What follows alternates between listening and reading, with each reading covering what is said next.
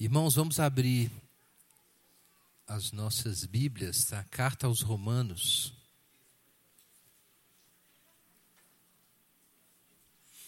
Carta aos Romanos, capítulo 5.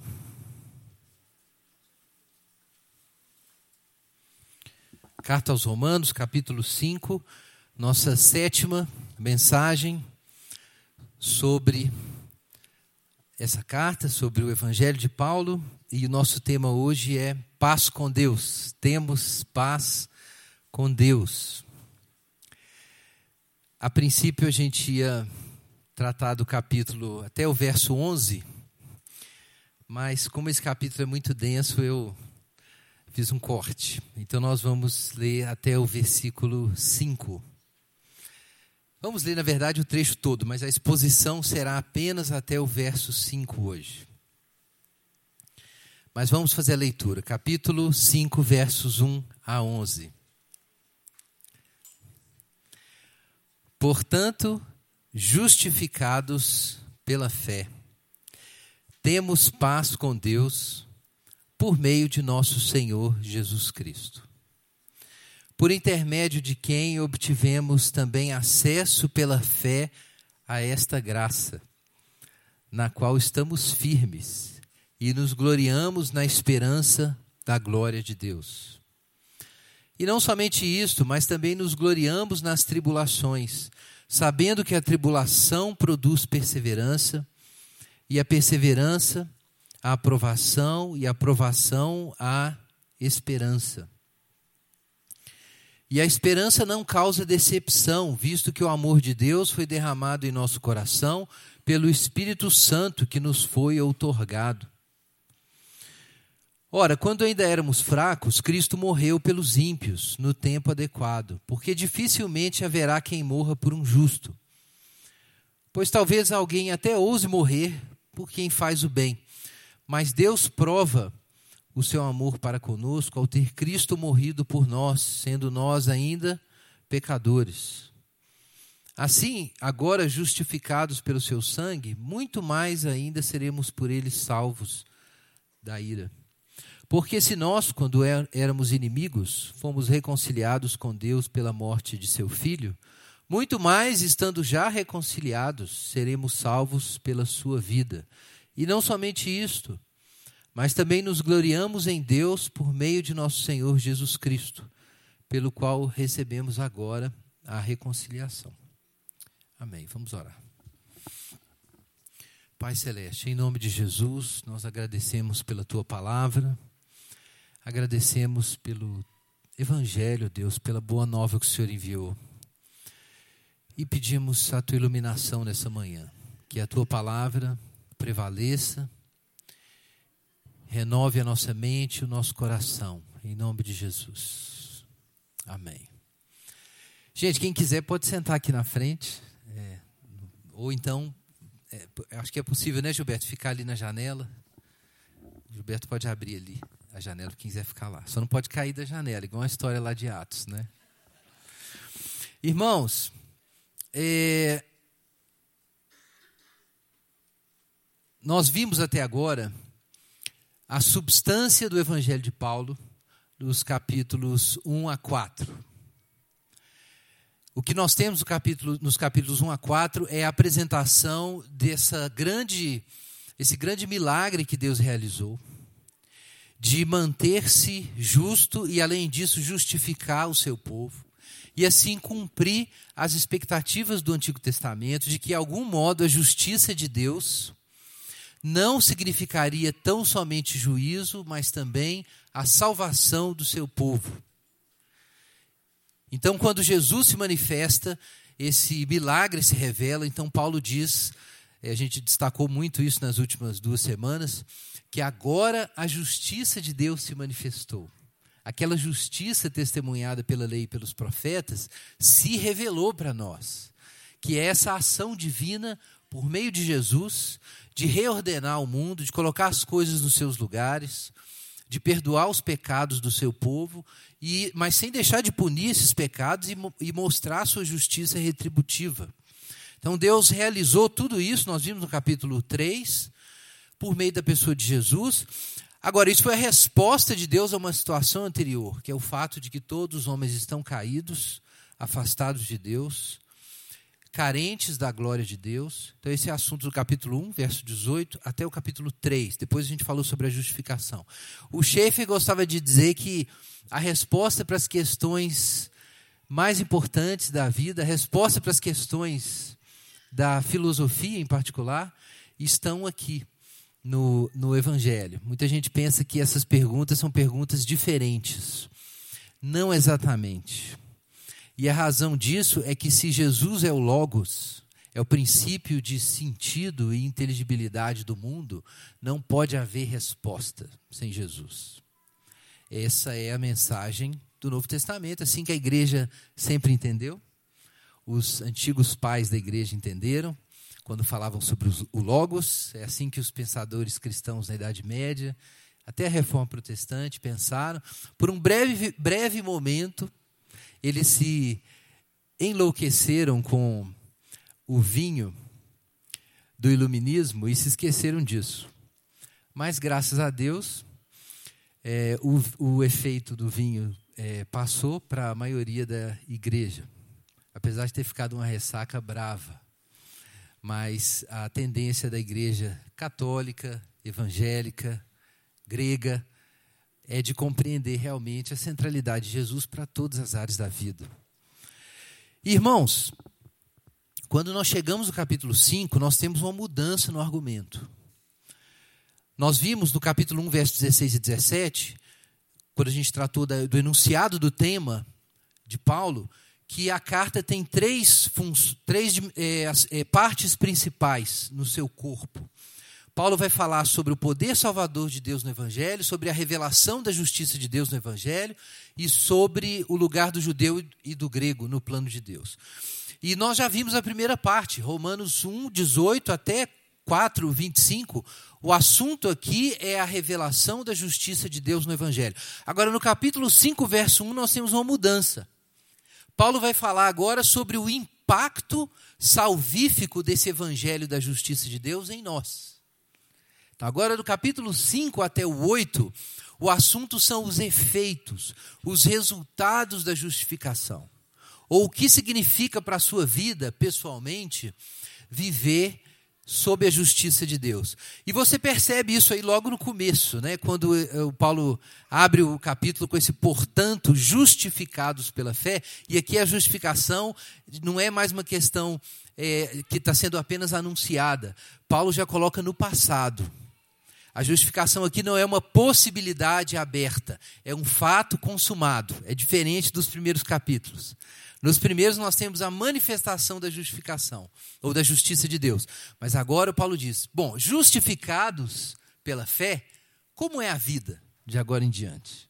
Então Paulo está falando sobre os efeitos da justificação. Então é um outro momento, né? Eu lembro quando eu entrei na federal, há muitos anos, eu tinha feito vestibular de física, então a gente teve uma aula inaugural, um aulão, na reitoria. E eram assim, eram muitos alunos, era muita gente. Logo na primeira fala, nos primeiros cinco minutos, é, o, o professor que estava dando aula já avisou que um terço daqueles alunos ali presentes, felizes, animados, ia tomar bomba. em cálculo. E a profecia se realizou, pelo menos no meu caso. Mas aqui nós não temos uma expectativa tão trágica. Eh, pelo contrário, nada trágica. Né? Ao contrário dessa profecia ruim, essa é, maldição que o professor lançou lá. É, o Paulo está falando que agora nós temos esperança, a gente acabou de ler. Então, justificados pela fé, nós temos destino, nós temos futuro. Esse é o assunto aqui no capítulo 5. E nós sabemos que temos esse futuro porque a justificação pela fé nos traz a segurança da paz com Deus. Então, esse é o coração do assunto aqui de Paulo. É como nós passamos a nos sentir e nos compreender a partir do dom da justificação. Quem é você depois que você foi justificado? O que é isso agora? Essa vida nova. Então, irmãos, vamos começar aí a nossa reflexão. Os versos 1 e 2 apresentam esse tema chave, a realidade da paz com Deus. Paulo vai dizer aqui, em primeiro lugar, que a paz com Deus é um fato objetivo, é uma realidade objetiva.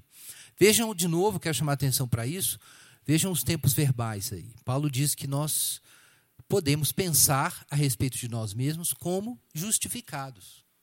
Justificados pela fé, temos paz com Deus.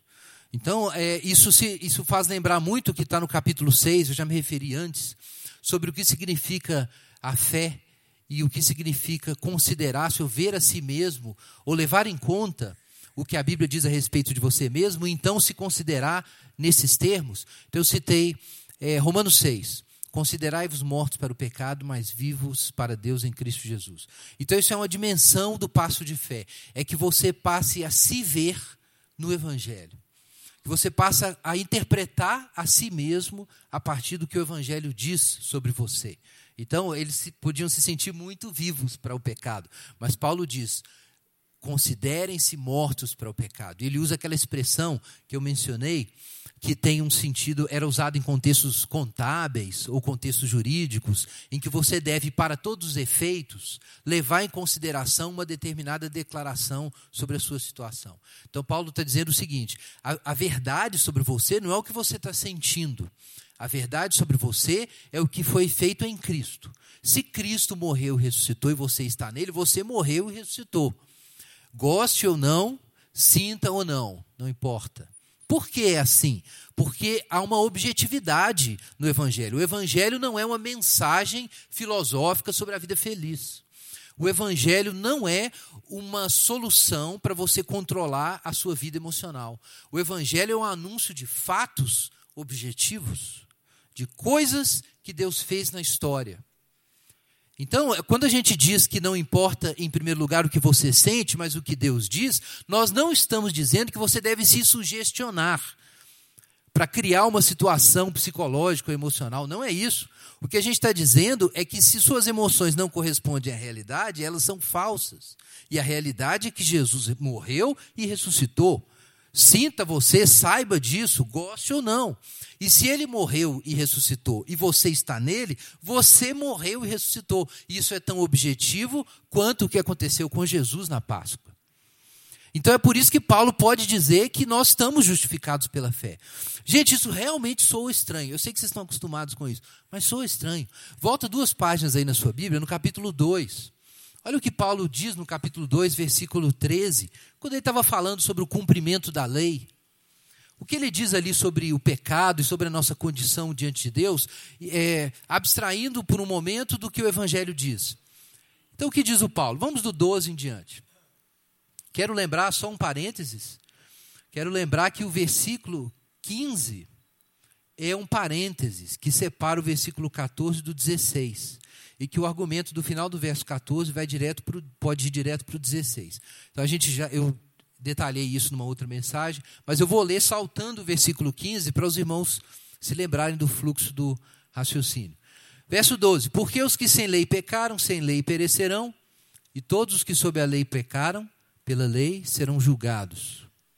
Pois diante de Deus não são justos os que somente ouvem a lei, mas os que praticam a lei hão de ser justificados.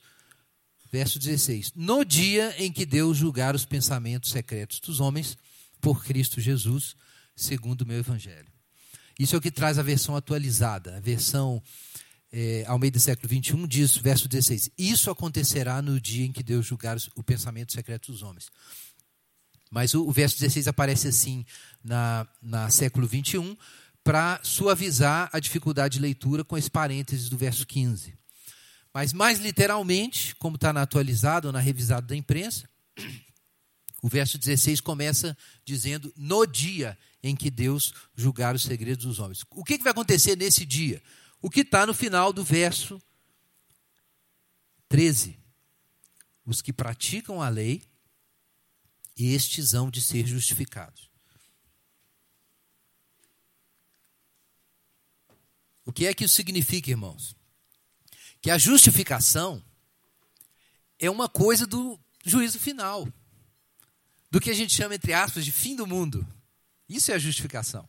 A justificação é aquele momento do grande trono de Deus em que ele vai julgar tudo que os homens fizeram e julgar todos os seus segredos. E ali alguns vão ser condenados e outros vão ser justificados.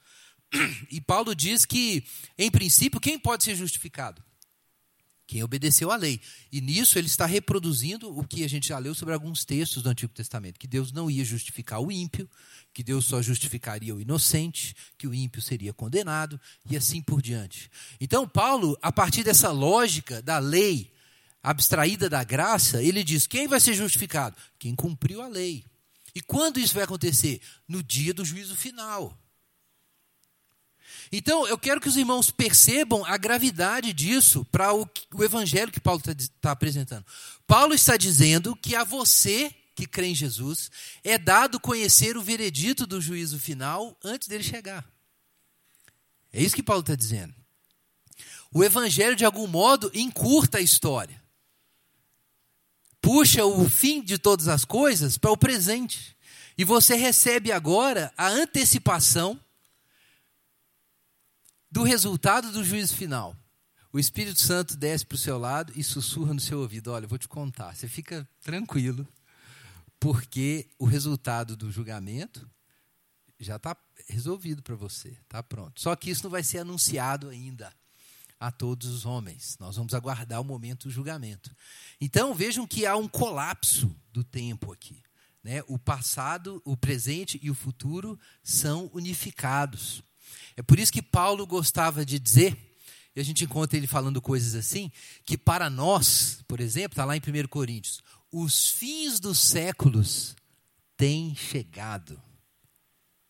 Os fins dos séculos têm chegado. Na justificação pela fé, você experimenta uma espécie de distorção do tempo. E você sabe a respeito do seu futuro. Você sabe a respeito do seu destino. Então isso é realmente estranho. Como é que você pode saber que você está justificado se o juízo final ainda não aconteceu? Como você pode saber um negócio desse? Veja aí na sua Bíblia o verso anterior. Como é que Paulo terminou o capítulo 4? Olha o que ele diz. Versículo 24 e 25. A nós a justiça vai ser imputada ou atribuída a nós que cremos naquele que ressuscitou a, dos mortos a Jesus, nosso Senhor. Ele foi entregue à morte por causa das nossas transgressões e ressuscitado por causa da nossa justificação. Portanto, capítulo 5, verso 1: justificados pela fé, temos paz com Deus. Como assim, portanto? É que se Jesus ressuscitou, então os pecados que ele levou foram pagos. Se Jesus ressuscitou, ele é aceito diante de Deus. Deus o declara, por assim dizer, publicamente inocente, justo, herdeiro da terra. A justificação está implícita na ressurreição. A ressurreição é onde nós vimos em Romanos capítulo 1, Deus assinala a Jesus, filho de Deus com poder, ou sinaliza publicamente que Jesus é o Filho de Deus. Na ressurreição, irmãos, Deus está dizendo muitas coisas. Deus está dizendo que o mundo que crucificou Jesus está condenado. E que no lugar desse mundo, um mundo novo está sendo introduzido, uma nova criação. É isso que a ressurreição significa. E a ressurreição significa que nesse novo mundo, inaugurado por Jesus, a aceitação diante de Deus é completa. Jesus foi glorificado com a ressurreição. Isso significa que a aceitação é completa, que não existe mais barreira, que não existe nada mais para ser feito, para ser construído, para você chegar a Deus. Então é por isso que Paulo pode fazer essa inferência. Se Jesus já ressuscitou, por causa da nossa justificação, então a nossa justificação foi feita lá na Páscoa. A minha justificação hoje não é, entendam isso, irmãos, não é um fato psicológico. A minha justificação não é uma realidade introspectiva. Não é sentir-se justificado, sentir-se aceito por Deus. Justificação é o seu status objetivo na sua relação com Deus, não por causa de nada que você tenha feito, mas por causa da ressurreição de Jesus. Não é um fato psicológico, é um fato histórico redentivo. não é um fato subjetivo, é um fato do tempo e do espaço. Então, se você olha para a cruz e você olha para a ressurreição, e como diz o apóstolo no capítulo 10, se você crê no coração que Jesus ressuscitou dentre os mortos e confessa Jesus como Senhor, você é salvo. Por quê? Porque com o coração se crê para a justiça e com a boca se confessa a respeito da salvação. O que Paulo está dizendo? Que no ato de fé, você se une com Jesus. Então, o destino de Jesus é o seu. No ato de fé, você é contado como estando em Jesus. É o que o batismo representa, inclusive. Então, isso significa que você está participando dessa objetividade, que é a declaração pública de Deus de que Jesus é o herdeiro da terra, de que Jesus não tem pecado e de que Jesus o obedeceu perfeitamente. Se você está em Jesus, esse veredito divino é seu. É isso que Paulo está dizendo. Então, quando você olha para a ressurreição de Jesus, o que você está vendo, meu irmão? O seu futuro. Essa é a máquina do tempo de Paulo.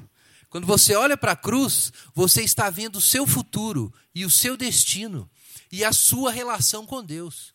E perceba isso, talvez você tenha, se sentido muito bem com Deus ontem. E hoje talvez você não esteja se sentindo muito bem por alguma razão, seja por problemas pessoais ou por pecados, talvez você se sinta mal com Deus que você pecou, mas aqui nós temos uma boa notícia. Se a justificação que é anunciada na ressurreição é uma antecipação do juízo final, então, quando Deus te declara justificado, isso não, refere nem, não se refere nem mesmo apenas aos seus pecados passados. Não é os pecados que você confessou até hoje que Jesus levou. Ele levou todos, até os que ainda vai cometer. Até os que você não sabe que cometeu. A justificação, sendo escatológica, não é uma declaração sobre o seu momento com Deus. É uma declaração da sua história inteira diante de Deus. Porque é uma antecipação do fim da história. Por isso a justificação é absolutamente definitiva e não é possível alterar a sua situação diante de Deus. Você não pode ficar menos justificado, nem mais justificado. Por que não? Porque a justiça que te justifica não é a sua, é a de Jesus. Você não vai tornar Jesus menos justo do que ele é ou mais justo do que ele é. Você não pode fazer isso. Graças a Deus. Então, a justificação é um fato total a respeito de você. É um fato absoluto a respeito de você. E é disso que Paulo fala que é uma graça na qual a gente está firme. É, como eu disse, um fato histórico redentivo. Nós fomos reconciliados. Veja no capítulo 5, verso 10. Nós vamos expor isso ainda na semana que vem. Mas veja o que diz Paulo ali. Porque se nós, quando éramos inimigos, fomos reconciliados com Deus pela morte de seu filho, estando muito mais já reconciliados, seremos muito mais estando já reconciliados, seremos salvos pela sua vida. Veja como Paulo fala da reconciliação. Você estava reconciliado com Jesus antes de decidir se reconciliar com Ele. Você estava reconciliado com Deus antes de nascer. Você estava reconciliado com Deus do ponto de vista divino antes da fundação do mundo, porque o cordeiro foi morto antes da fundação do mundo. Então, na verdade, Deus, é claro, você pode imaginar, mas historicamente eu estava em conflito com Deus, eu era um inimigo. Paulo dizia isso a respeito dele mesmo, sem dúvida. Mas é claro que, embora Deus seja eterno, nós somos temporais, nós temos a nossa história. Então a gente precisa aprender a viver com esse paradoxo, né? Que para Deus as nossas questões estão completamente resolvidas. Mas é claro que nós temos que resolver as nossas questões na nossa caminhada. Mas faz toda a diferença se quando a gente luta para parar de fugir de Deus, a gente já sabe, por causa da ressurreição de Jesus, que nós estamos nos braços dele e não podemos ser arrancados de lá. É legal você saber disso, que por, como cristão, por mais que você tente fugir de Deus, você já foi derrotado. Que do ponto de vista de Deus, você já perdeu, porque ele ganhou. Isso é importante para a vida cristã funcionar é que ela comece de fato não com o que você sente ou o que você pode realizar, mas com a perfeição e a plenitude do que Deus fez. Isso é o Evangelho. É o anúncio de que Deus é tudo para nós, é tudo em todos. E quando existe uma mensagem que diz que Deus faz um pouco e você um pouco, isso é a religião da serpente. Não é a religião cristã. A religião cristã é a religião da graça, que humilha a nossa capacidade de agir, de raciocinar, de negociar com Deus e assim por diante. É por isso que Paulo diz que toda jactância é excluída pelo Evangelho no capítulo 3. Então, irmãos, em primeiro lugar, a paz com Deus é esse fato objetivo. Paulo diz: temos paz com Deus, estamos reconciliados. Ele afirma isso com toda a segurança. Então, perceba que você talvez não se sinta, em alguns momentos, por diversas razões, com paz subjetiva. Então, muita gente está acostumada a pensar em paz como uma condição psíquica, por causa da cultura terapêutica que se desenvolveu no século XX, principalmente. Mas a fonte mais antiga disso é o próprio pensamento luterano, original, que tinha uma ênfase, quando falava da, justi da justificação, uma ênfase bem psicológica. Né? Isso é um fato da história da teologia bem conhecido. Alguns até acham que isso influenciou a autoconsciência da Europa ocidental. Né, o sentimento de essa preocupação com a culpa, com a condição anterior e tal. E aí depois inventaram a psicanálise para tentar resolver esse problema. Mas, é, na verdade, é claro que a paz tem uma dimensão subjetiva, sem dúvida nenhuma. Mas a paz com Deus aqui, irmãos, novamente é um fato objetivo e relacional. A paz com Deus tem a ver com a ausência de conflito e de separação em relação a Deus. É claro que essa paz produz e envolve uma paz interior. Mas a paz no Novo Testamento é um conceito indissociável da ideia veterotestamentária de shalom. E shalom é uma situação mais integral e mais ampla do que apenas a condição interior, a condição subjetiva. A shalom era uma condição de justiça, era uma condição de saúde, era uma condição de fertilidade e, claro, ausência de conflito, ausência de demandas entre o povo e Deus e, naturalmente, no meio do povo. Shalom era um negócio completo. É claro que Paulo está falando de todas as dimensões da Shalom aqui, ele está falando da paz com Deus. Mas isso é importante para a gente compreender que a paz com Deus é mais do que o que você sente. Paulo está dizendo que isso é um dom que vem a você. É por isso que ele diz que quando nós ainda éramos inimigos, nós fomos reconciliados. Ser justificado tem a ver com tomar consciência de que no Evangelho Deus não é contra você, mas a seu favor. É você tomar consciência de que a ira de Deus contra você é real, mas que a justiça de Deus eliminou esse problema. O próprio Deus absorveu sua ira em si mesmo. Então, Deus se reconciliou comigo e com você quando nós éramos inimigos. Então, a paz com Deus é esse fato de que Deus mudou o jeito de se relacionar com você. De que por meio de Jesus ele se relaciona diferentemente com você.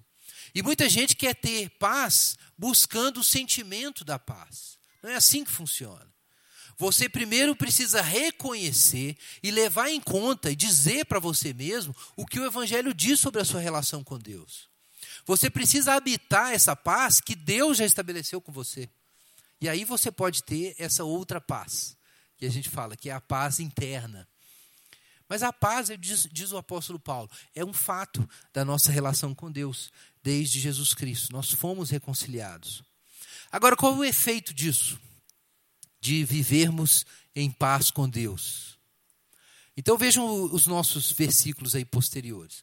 Por meio de Jesus, nós obtivemos acesso pela fé a essa graça. Nós já examinamos isso, não vamos enfatizar agora, mas que a, a, os dons de Deus são gratuitos e a confiança na, no poder e no amor de Deus é o modo de receber isso. Então é mediante a fé que a gente tem acesso à graça de Deus. Mas o apóstolo diz aqui que nós estamos firmes nessa graça. Então eu quero chamar a atenção em primeiro lugar para o que significa isso. Viver firme sobre essa graça. É, não é incomum as pessoas pensarem que depois que você aceita Jesus e você é salvo, que aí você deixa isso para trás, que é a salvação. É uma porta. As pessoas tendem a pensar assim. Tem até base bíblica para essa imagem. É uma porta que você atravessa. Então você estava no mundo, atravessou a porta, está no reino de Deus. Os folhetinhos, né, apresentam, falam muito da porta. Mas a porta é uma metáfora incompleta. Ela é boa, mas é incompleta. A gente precisa de outras. Por que ela é incompleta? Porque a porta é um negócio que você passa e esquece dela, não é isso? A porta fica para trás. Você passou, agora bola para frente. Você olha para frente. Mas a graça da justificação não é alguma coisa que você experimenta, usa e depois segue em frente para novas experiências ou novos desafios. Diz o apóstolo Paulo que nessa graça que foi dada a partir da obra de Jesus, nós estamos firmes. Então aqui a gente precisa de outras metáforas. Você podia imaginar, por exemplo, um sujeito que era náufrago. E aí, de repente, ele chegou à terra firme. A terra firme é onde ele mora agora. É onde ele habita, é onde ele permanece. Então a graça da justificação está para a condição de perdição, mais como o, o náufrago no mar e o sujeito que foi resgatado e voltou para a terra. A graça da justificação não é algo pelo qual você passa e depois é a santificação e o céu e outras coisas. É o lugar onde você passa a habitar. Abra sua Bíblia em Colossenses capítulo 2.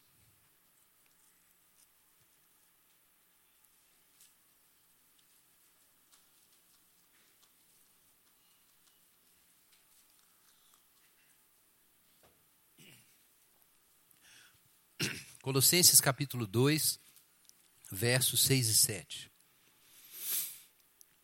Portanto, assim como recebestes a Jesus, a Cristo Jesus, o Senhor, também, ou da mesma forma, andai nele, arraigados e edificados nele, e confirmados na fé, como fostes ensinados, sempre cheios de ações de graças.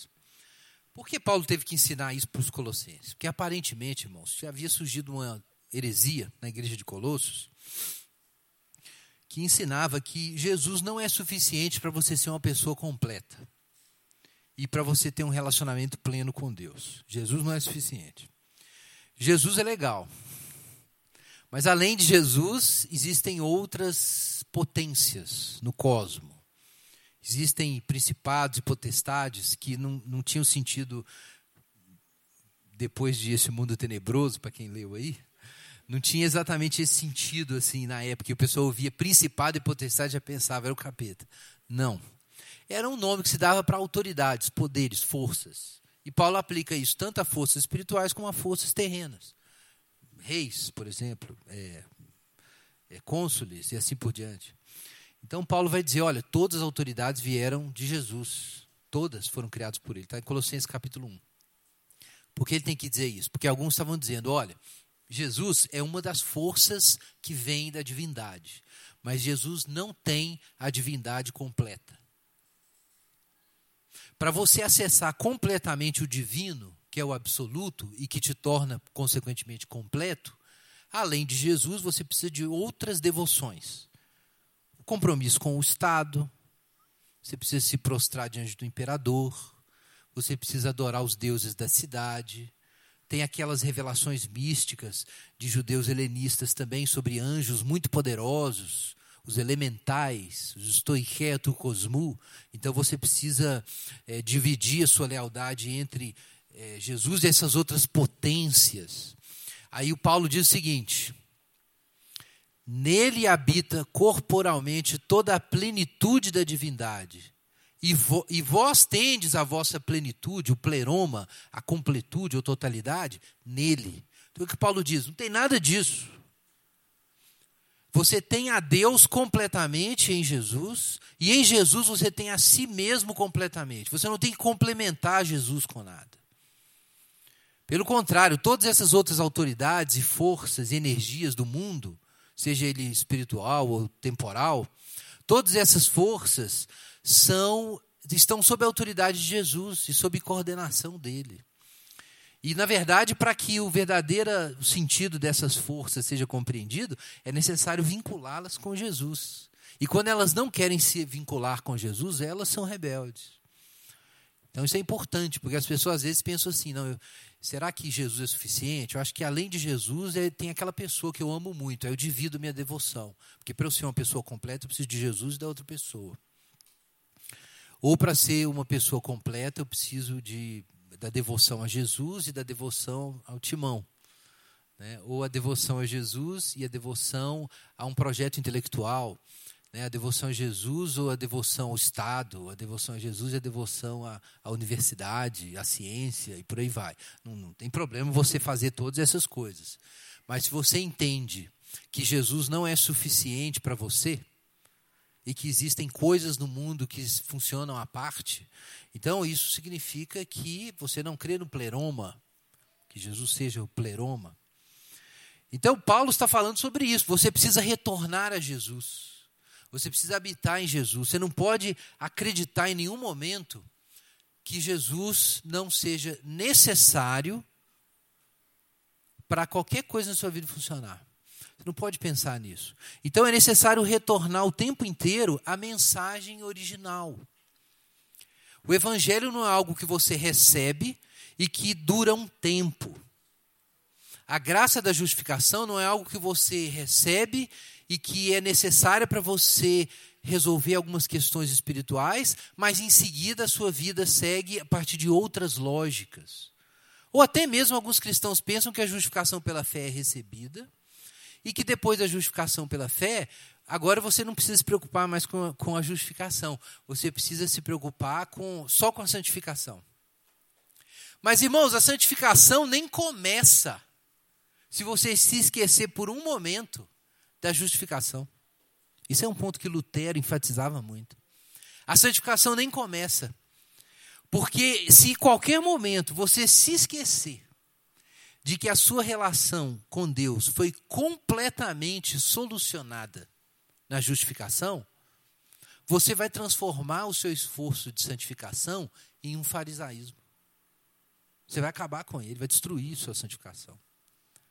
Ou você vai começar a se tornar tão aterrorizado pela contemplação progressiva de que você é muito mais pecaminoso do que sabia que era, que você vai se desesperar no meio do caminho. Então você pode cair numa autoconfiança farisaica e cega, ou você pode cair numa situação de desespero que você acha que não tem redenção para você, porque você foi salvo, Jesus te salvou e depois você sua vida não mudou e aí não tem sentido nada. Então as pessoas podem cair isso, nisso, no, no, no farisaísmo de autoconfiança ou no desespero de sentir-se excluído de Deus. Você não pode sair desse lugar. Não existe firmeza sem esse chão. E esse chão é você se lembrar todos os dias de que a justiça de Deus se manifestou para você e que ela foi suficiente. Isso é necessário. Eu quero lembrar aqui um trechinho, muita gente já citou por aí, de Francis Schaeffer, no comentário dele de Romanos, capítulo 1 a 8. Vejam só que interessante. Estou convencido de que é nesse ponto que passamos a andar para frente na vida cristã. Quando eu sei por experiência que me é possível, pela fé, tomar posse do sangue de Cristo para fazê-lo cobrir os meus pecados dessa manhã e em seguida cobrir os da tarde, ainda que sejam os mesmos pecados. Quando eu tomo ciência disso, a preciosidade do sangue de Cristo passará a ser uma tremenda realidade eu começarei a viver à luz da Sua presença, à luz da Sua obra, e não somente no passado mas, e no, ou no futuro, mas já no presente. Eu passarei a viver na realidade do mundo sobrenatural. Somos nascidos de novo pela fé, mas a nossa fé não deve parar por aí. Em certo sentido, somos chamados a viver todos os momentos da nossa vida pela perspectiva do momento do nosso nascimento, ou do nosso nascimento espiritual. À medida em que damos continuidade à vida cristã, devemos, em certo sentido, continuar saboreando aquele momento inicial de perdão. De certa forma, atenção para essa frase, de certa forma, como cristãos, nós nunca vamos além desses dois versículos. Fantástico isso. De certa forma, como cristãos, nós nunca vamos além desses dois versículos. Justificados, pois, pela fé, temos paz com Deus por meio de Cristo Jesus, nosso Senhor. Isso deve acompanhar o dia, a hora que você levanta, te acompanhar quando você se levanta e quando você vai dormir. Isso deve acompanhar todos os momentos que você se aproxima de Deus. É o fato da sua justificação. Agora, irmãos, essa segurança da justificação, a gente percebe aqui que ela afeta o presente. Eu fiz uma citação ali do Schaefer, ele fala sobre isso.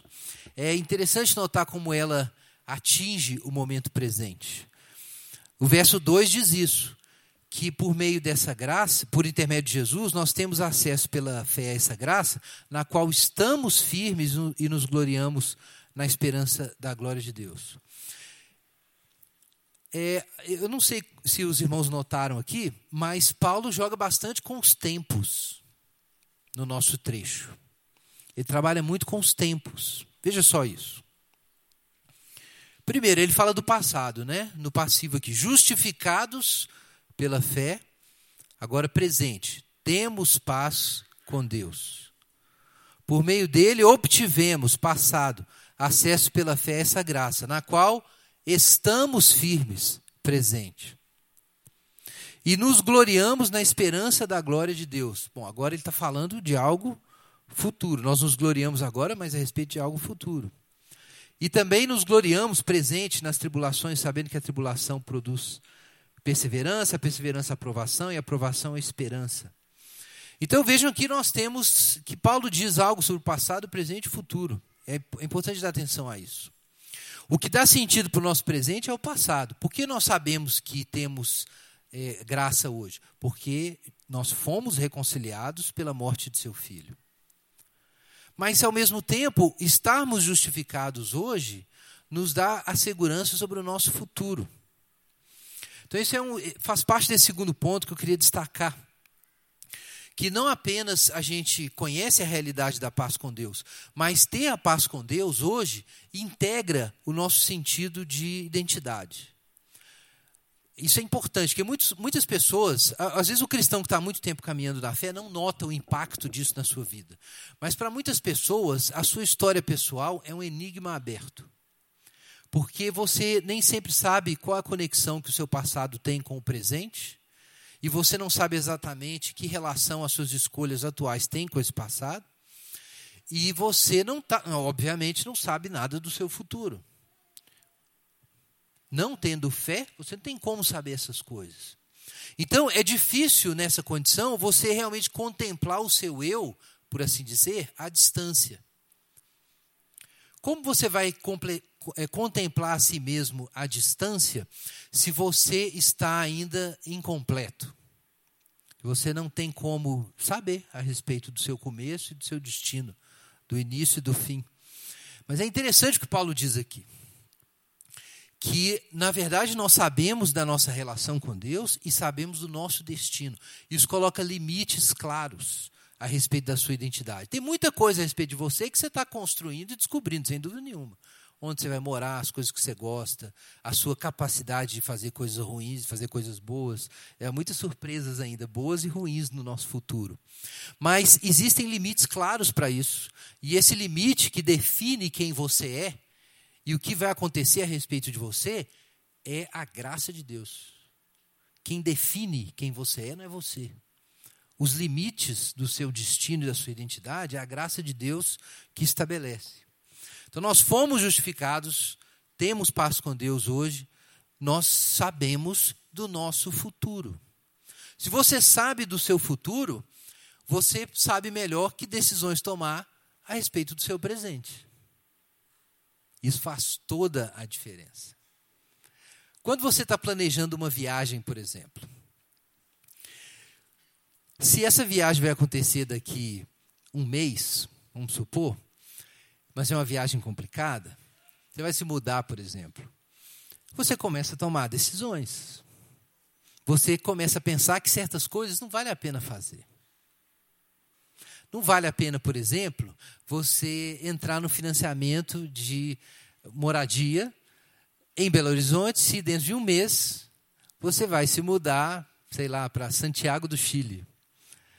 Faz sentido, a não sei que fosse um investimento ou algo assim, mas não é o ponto. Então, o que você pensa sobre o futuro determina suas escolhas no presente. Então, quando você passa a ver a si mesmo a partir da cruz e do destino que é dado para nós na cruz e na ressurreição, isso altera a sua configuração existencial. Não tem jeito de você ficar do mesmo jeito, não. Você começa a pesar diferente suas escolhas, suas decisões, suas prioridades, o que, que vale a pena investir, o que, que não vale a pena investir, que traços, inclusive, do seu caráter que precisam mudar e, e a sua pressa a respeito de mudar certas coisas, tudo muda. E realmente, Paulo, Paulo fala sobre isso quando ele diz aqui que a justificação produz esperança, no versículo 2. Agora, nós vamos falar sobre isso, mas antes ele fala que nós nos gloriamos na esperança da glória de Deus. Eu queria chamar a atenção para o significado dessa expressão. Nos gloriamos.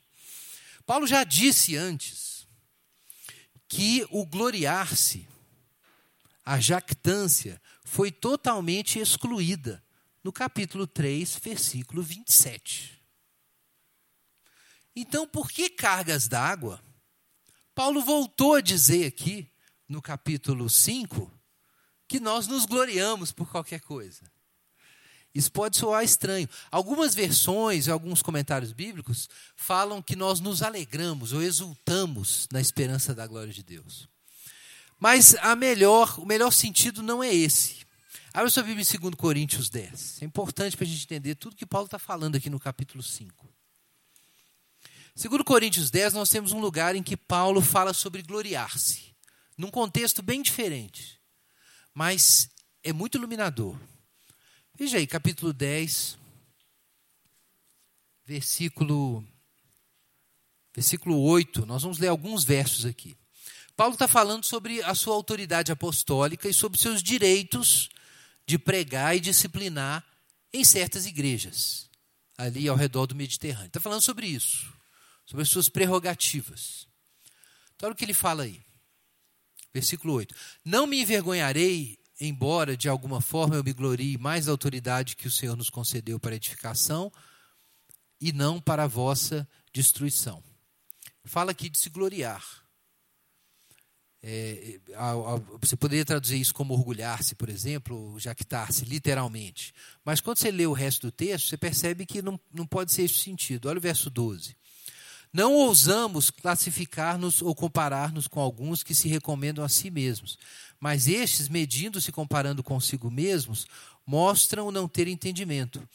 Nós, porém, não nos gloriaremos além da medida, mas nos limites da esfera de atuação que Deus nos designou e que chega até vós.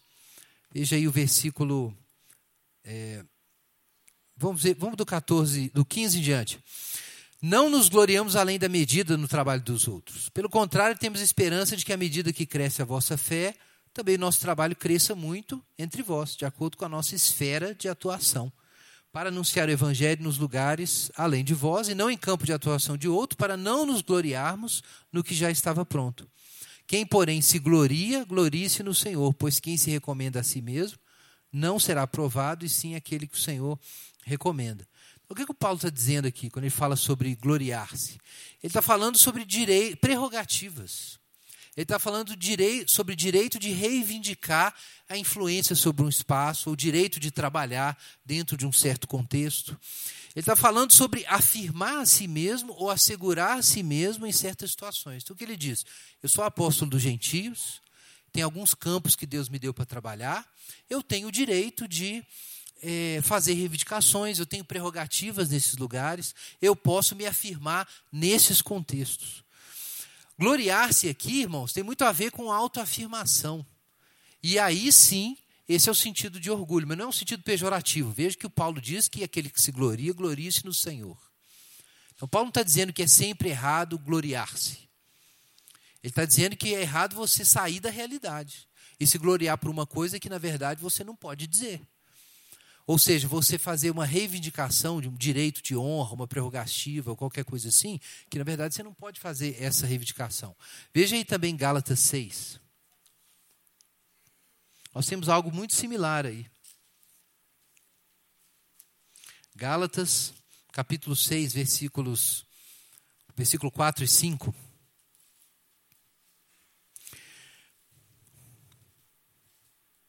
Cada um avalie seu próprio procedimento e então terá motivo para orgulho somente em si mesmo e não nos outros, ou para gloriar-se somente em si mesmo e não nos outros. Porque cada um carregará o seu próprio fardo. Versículo 5. Verso 13 também ele fala, verso 13 e 14, sobre gloriar-se na cruz de Cristo. Então, o que, que ele fala aqui quando ele, ele diz sobre, sobre levar seu próprio fardo? Ele está falando sobre você ter um senso de realidade a respeito de quem você é. Você não pode pensar a respeito de você a quem ou além do que é a realidade. Você tem que ver qual é a sua realidade. E, e, e, lidar com essa realidade. 1 Coríntios 1, 29, a gente é a nossa última citação, nós temos algo bem similar também. Primeira carta de Paulo aos Coríntios, capítulo 1, versículo 29. Versos 28 e 29. Ele escolheu as coisas insignificantes do mundo e as desprezadas e as que não são, para reduzir a nada as que são, para que nenhum mortal se glorie na presença de Deus. É claro que gloriar-se não tem sentido de exaltar-se, por exemplo. Não seria esse sentido. Qual o sentido aqui de gloriar-se? É de fazer reivindicações de você pensar que você tem prerrogativas diante de Deus, ou direitos que você adquiriu, ou méritos, ou algo desse tipo. Irmãos, esse passeio é importante para a gente entender o que Paulo está falando sobre gloriar-se aqui no capítulo 5. Vamos voltar para Romanos. O que, que Paulo quer dizer sobre a gente se gloriar na esperança da glória de Deus?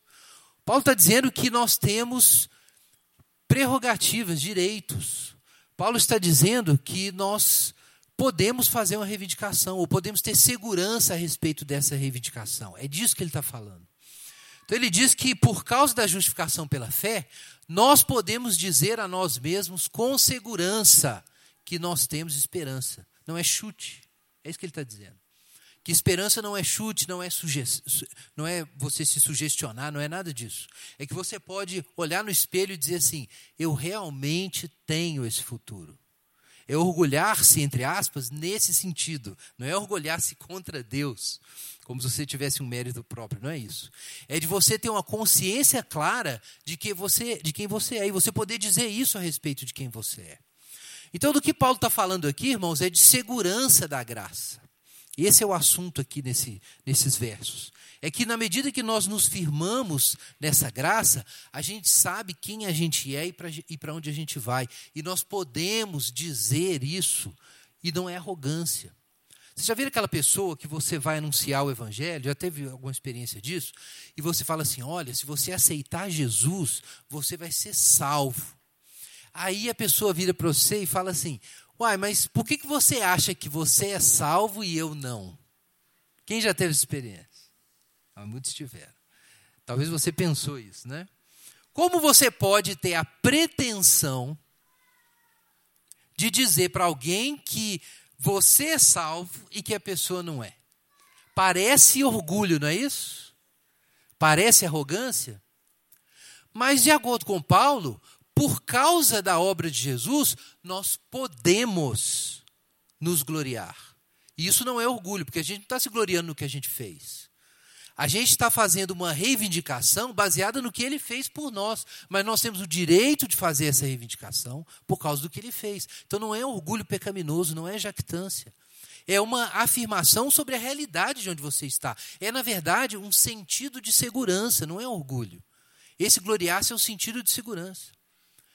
Quando você vai pregar o evangelho, você diz: Olha, Jesus é a verdade. Aí alguém fala: Como você pode pensar que você tem a verdade?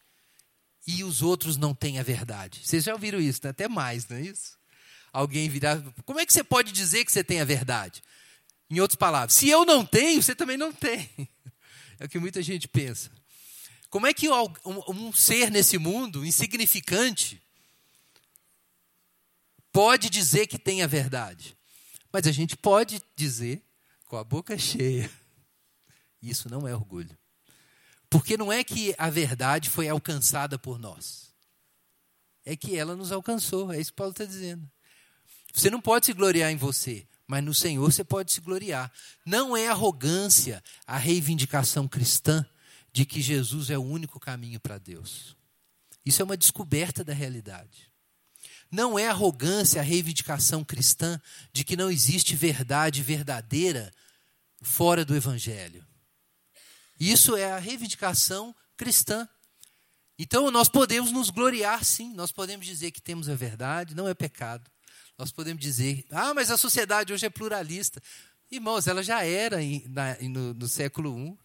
Não tinha, poucos lugares foram tão pluralistas quanto aquele mundo é, greco-romano ali no primeiro século, nós podemos afirmar que temos a verdade, podemos afirmar que temos esperança, podemos afirmar que temos futuro, podemos afirmar que Deus nos trata de forma especial. Por que a gente pode dizer essas coisas?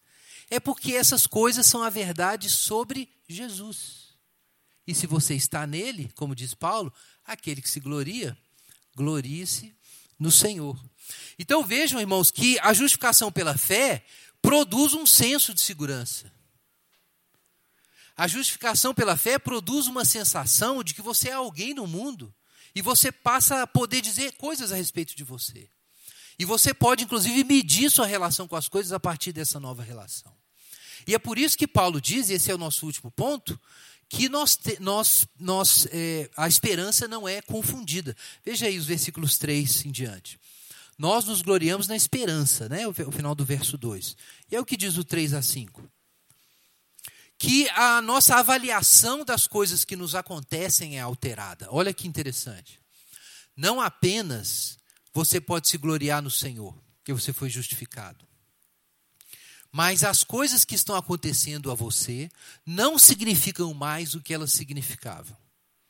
Você passa por uma tribulação, por exemplo, que para você era o fim da existência.